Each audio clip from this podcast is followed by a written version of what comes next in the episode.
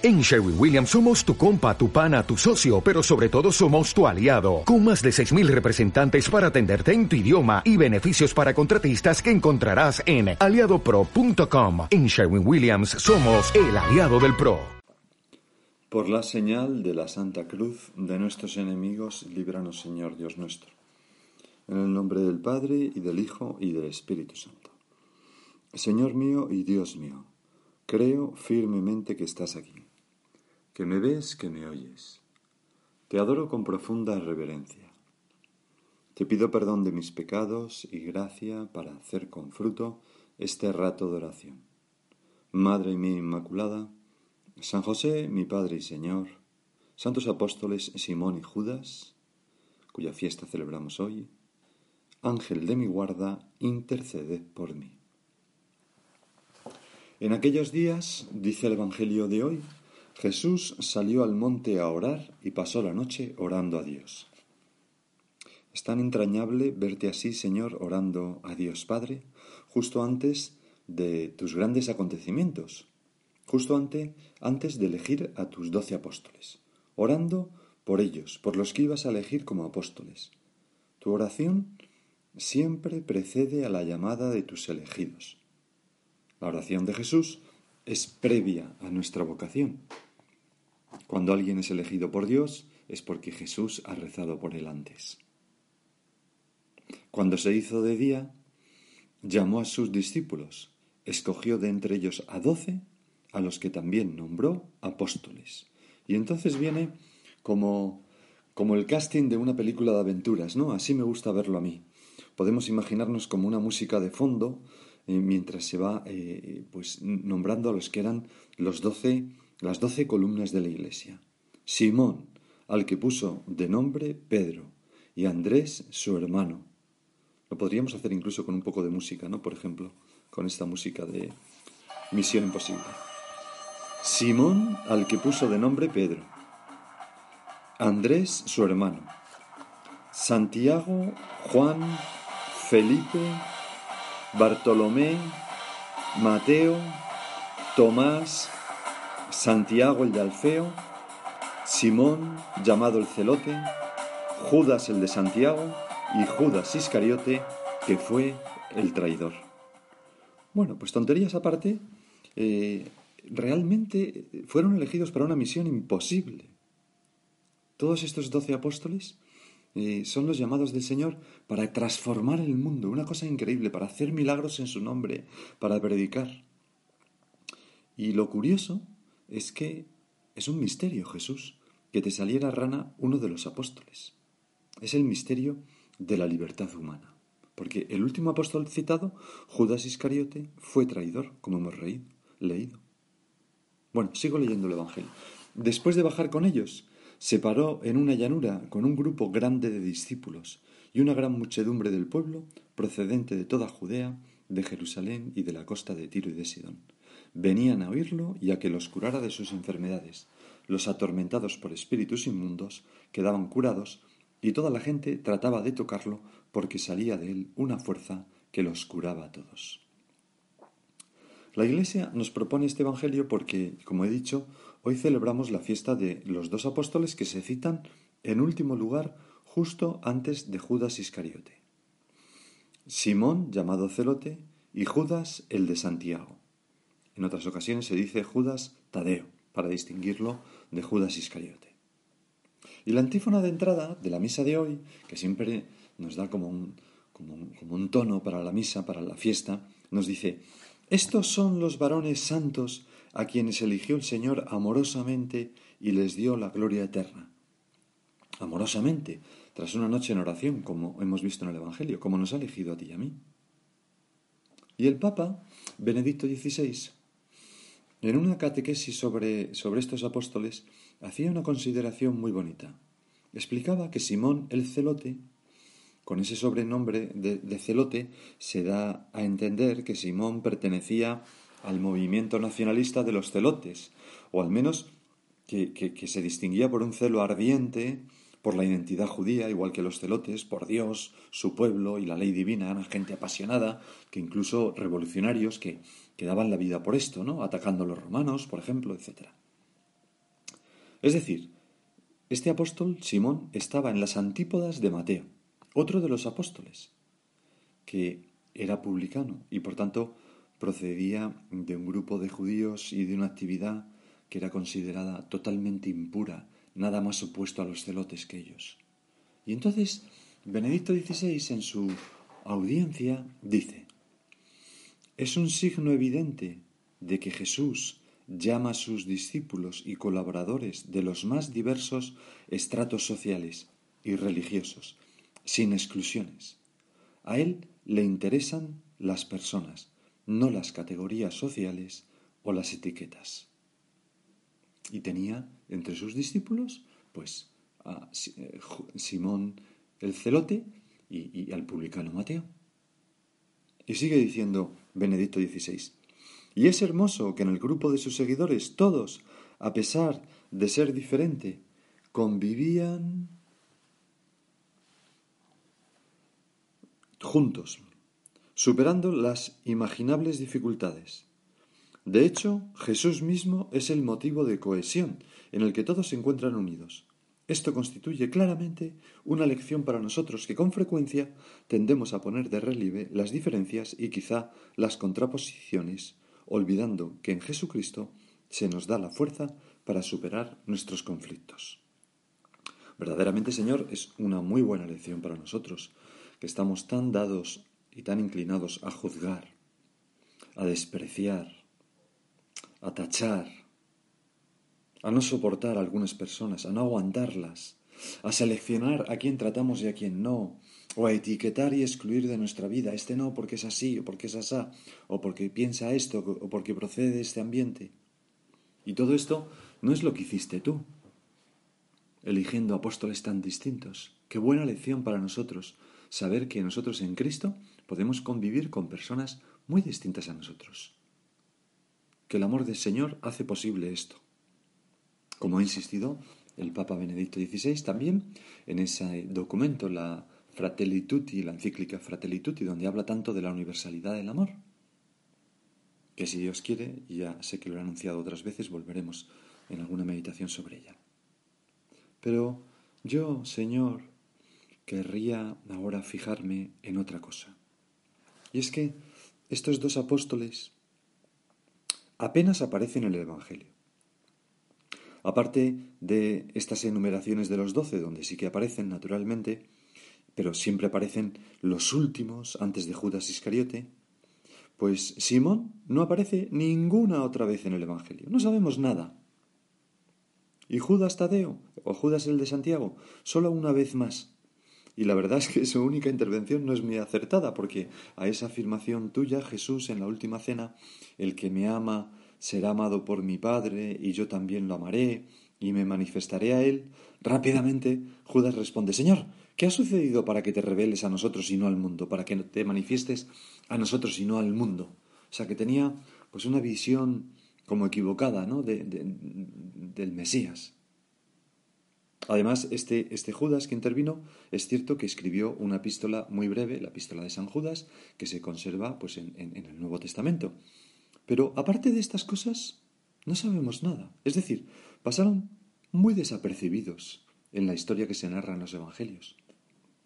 Y sin embargo, también ellos, pasando ocultos, son fundamento, cimiento, como escribe San Pablo, de la Iglesia, en la carta a los Efesios que se recoge en la lectura de hoy. No, la conclusión que podemos sacar es que no hace falta brillar para hacer mucho bien. Tú y yo, pasando ocultos, podemos llenar de luz el mundo y ser cimiento para muchas personas y su felicidad. Hay muchas almas escondidas que son como motores de energía sobrenatural para toda la Iglesia y que nunca serán conocidas ni se escribirá de ellas y sin embargo han sido mm, sostén de muchos cristianos no serán conocidas por los hombres, pero sí son conocidas por Dios y amadas con predilección. Muchas de esas almas han sido elegidas por Dios. No piensa ahora en, las vocaciones de, por ejemplo, de monjas y monjes contemplativos que están mm, pues en sus monasterios, olvidados del mundo, ¿verdad? Rezando por todos los cristianos y por tantas intenciones y por la Iglesia. Y son muy conocidos por Dios y amados con predilección por Dios. Estoy leyendo un libro que acaba de publicarse que recoge las cuatro primeras cartas que San José María escribió a sus hijos. El libro se llama así, Cartas. Eh, la primera carta está fechada, es un libro maravilloso, la verdad. La primera carta está fechada el 24 de marzo de 1930 y allí, cuando San José María no tiene más que 28 años, dice, dirigiéndose a sus hijos de todos los tiempos dentro del Opus Dei, ¿no? Dice una cosa que da mucho que pensar y que nosotros, independientemente de que seamos o no del Opus Dei, podemos aplicarnos como cristianos, ¿verdad? Y porque, porque todo lo que decía San José María, pues, pues no es más que, el espíritu del Evangelio, ¿no? Bueno, pues mm, eh, decía que se está refiriendo a otro pasaje del Evangelio ocurrido tras la resurrección, cuando Pedro decide ir a pescar al mar de Galilea y tiene lugar pues aquella segunda pesca milagrosa, ¿no? Y entonces eh, dice San José María, no olvidéis que es señal de predilección divina pasar ocultos. Por eso lo traigo a nuestra consideración, ¿no? porque estamos hablando del pasar ocultos de Simón y Judas. No olvidéis que es señal de predilección divina pasar ocultos. A mí me enamora el texto del Evangelio en que San Juan, al describir un grupo de discípulos, nos dice: Hallábanse juntos Simón Pedro y Tomás, que era de Caná de Galilea, y los hijos de Zebedeo y otros dos discípulos. Tengo una gran simpatía a esos dos, dice San José María, de los que ni siquiera se sabe el nombre, porque pasan inadvertidos. Quizás fueran Simón y Judas. Quizás no, no lo sabemos. Pero podemos pensar que sí, porque son dos apóstoles, los dos apóstoles que pasan más desapercibidos en el Evangelio. Me da una gran alegría pensar que se puede vivir toda una vida de ese modo, ser apóstol, ocultarse y desaparecer. Aunque a veces cueste, es muy hermoso desaparecer. Conviene que Él crezca y que yo mengüe, con las palabras de San Juan Evangelista. Perdón, San Juan Bautista. Pues quién sabe si estos dos, de los que no sabemos el nombre en esta escena, eran, como he dicho, San Simón y San Judas. Dios no deja que la gloria humana roce tan siquiera a quien más ama a su Madre Santísima, a San José. ¿Y tú y yo qué? ¿Podemos extrañarnos de que nos llame el Señor a pasar ocultos, a desaparecer, si es un signo de predilección divina? Fíjate lo que dice la Virgen, porque se ha fijado en la humildad, en la pequeñez de su esclava. Por eso me llamarán bienaventurada. En tu vida, en la mía, en tu trabajo, en el cuidado de la familia, en, nuestras relaciones familiares o más aún en nuestras relaciones sociales, hay muchas ocasiones de ocultarse y desaparecer, de quedar en un segundo plano, ocultos, felices de que otros brillen más que nosotros, agradando a Dios que nos está contemplando en esos momentos. En 1955 San José María decía a un grupo de hijos suyos que estaban estudiando en Roma para ser sacerdotes, si, era si fuera su vocación, y, entonces les, decía como, como un, les abría el corazón y les decía, a mí me gustaría que me regalaran un cáliz y que el diamante más gordo esté donde no se vea, allí, en el fondo. Así me gustaría poneros a vosotros, seguros de vuestra humildad, sin que nadie os vea, pero sosteniendo la sangre de Cristo. Imaginaros, ¿no? Se lo dice como a seminaristas, ¿no? Así me gustaría poneros a vosotros seguro de vuestra humildad, sin que nadie os vea, pero sosteniendo la sangre de Cristo. Y así nos gustaría ser, no solamente los que somos sacerdotes, sino todos los cristianos, ¿verdad? Señor, nos gustaría pues ser un apoyo para ti en el mundo y para los que tengo alrededor, pasando ocultos, con ese signo de predilección, sin querer salir en la foto poniéndonos de puntillas o de perfil. Piensa, ¿me puede Dios poner a mí así?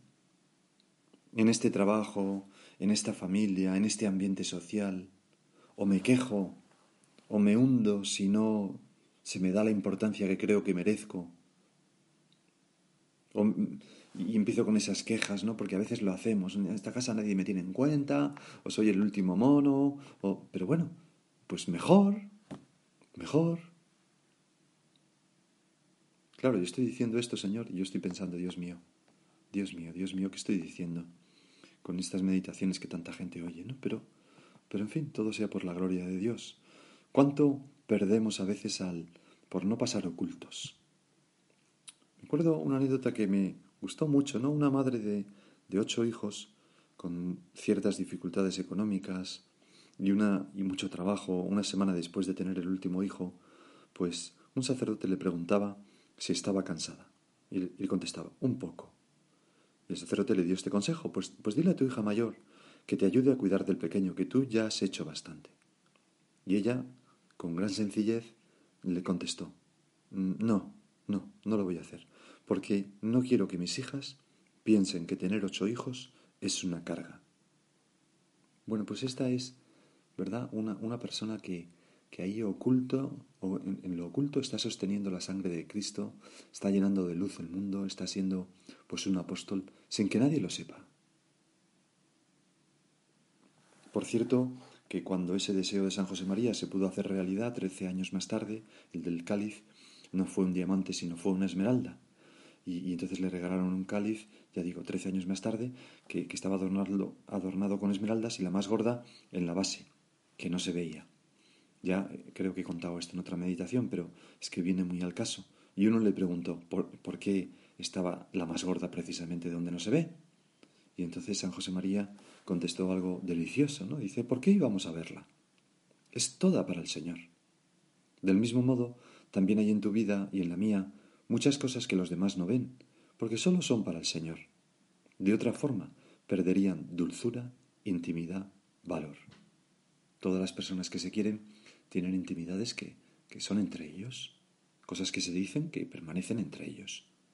Pues Señor, nosotros ahora te ofrecemos tanto, tanto diálogo en nuestra oración, tantas cosas hechas sin que los demás lo vean, tantos vencimientos, pero que tú sí ves.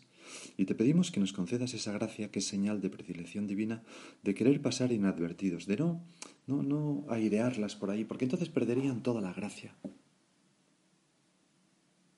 Eh, perderíamos todo, todo el premio debido a ello, ¿no? Si buscáramos como, como el agradecimiento en esta vida o la admiración en esta vida.